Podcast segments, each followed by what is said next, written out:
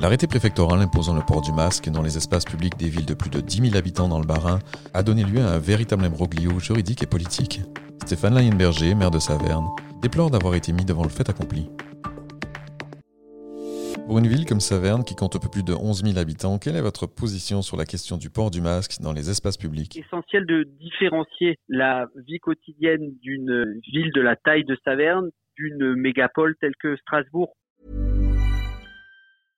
Ready to pop the question? The jewelers at BlueNile.com have got sparkle down to a science with beautiful lab-grown diamonds worthy of your most brilliant moments. Their lab grown diamonds are independently graded and guaranteed identical to natural diamonds, and they're ready to ship to your door. Go to Bluenile.com and use promo code LISTEN to get $50 off your purchase of $500 or more. That's code LISTEN at Bluenile.com for $50 off. Bluenile.com code LISTEN.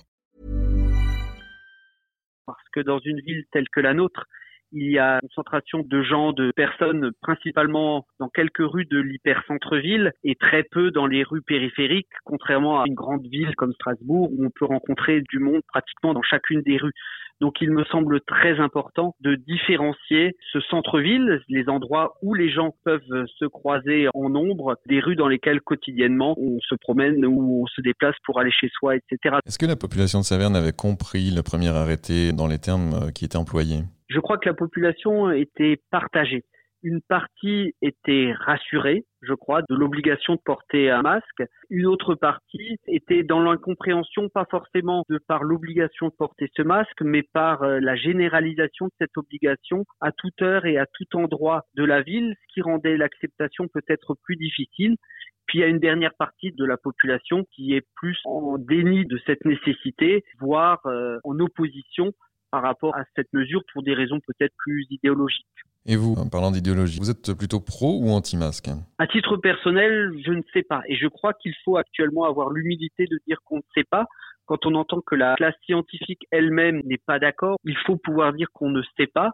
Par contre, dans cette situation-là, on est bien obligé de suivre les mesures que nous dictent euh, celles et ceux qui sont responsables de notre sécurité, c'est-à-dire l'État. Et je n'ai donc pas à avoir de conviction scientifique par rapport à cette nécessité, mais il me paraît euh, normal aussi de suivre les règles telles qu'elles nous sont données par ceux qui ont la compétence pour le faire. Les services de l'État évoquent euh, l'importance de la concertation avec les maires. Quel est votre point de vue là-dessus et sur la situation qui a prévalu jusqu'à maintenant? Je crois qu'il est capital que ce fameux couple maire-préfet dont on a beaucoup parlé pendant le confinement continue à exister et à travailler en bonne intelligence.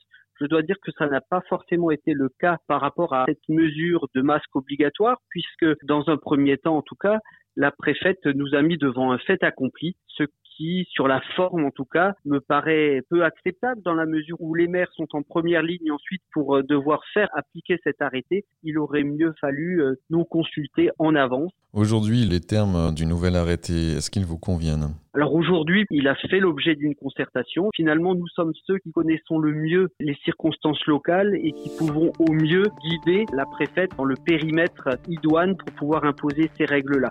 Donc aujourd'hui, je crois qu'on a retrouvé la raison. Les arrêtés tels qu'ils ont été pris me semblent correspondre à la réalité du terrain.